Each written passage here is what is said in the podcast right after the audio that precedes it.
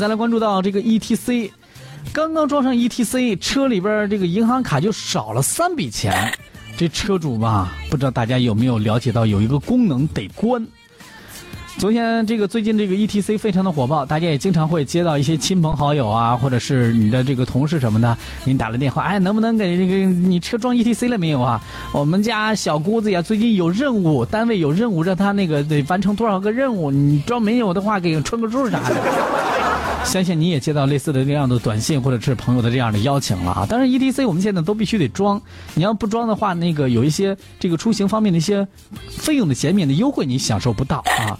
关于这个 ETC 装了没有，肯定很多人都说装了，但是那个小额免密支付的功能您关了吗？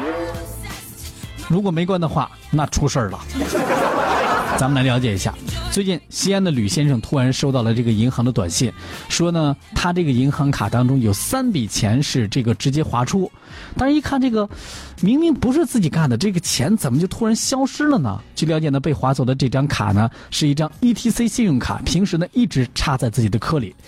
呃，他说呢，我这个车上装了这块这个专用过高速的 ETC，而且呢，这个 ETC 卡呢是我一张信用卡绑定的手机银行的。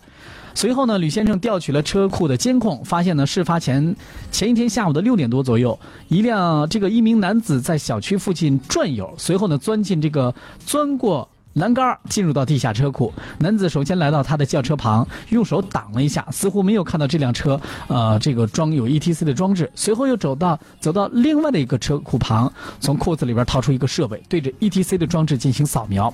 期间呢，有人进行呃过来之后，他就赶紧停手。人走了之后，再次作案。从这个监控当中可以看到，这名男子呢，包括吕先生的车在内，先后对于很多车辆都进行了扫描。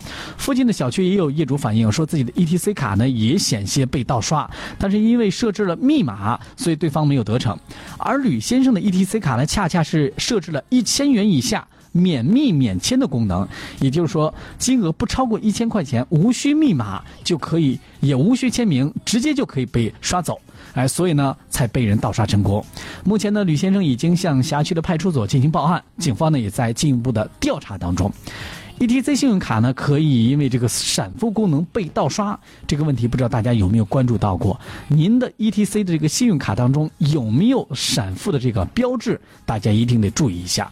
经过记者向中国银呃中国银联确认，由于目前银行与 ETC 运营方。联合发行的二合一的卡片当中，如果带有闪付功能，而且开通了小额免密免签的业务的话，很有可能会存在盗刷的风险。而且呢，这样的卡片放在钱包、口袋当中，也很有可能会被盗刷。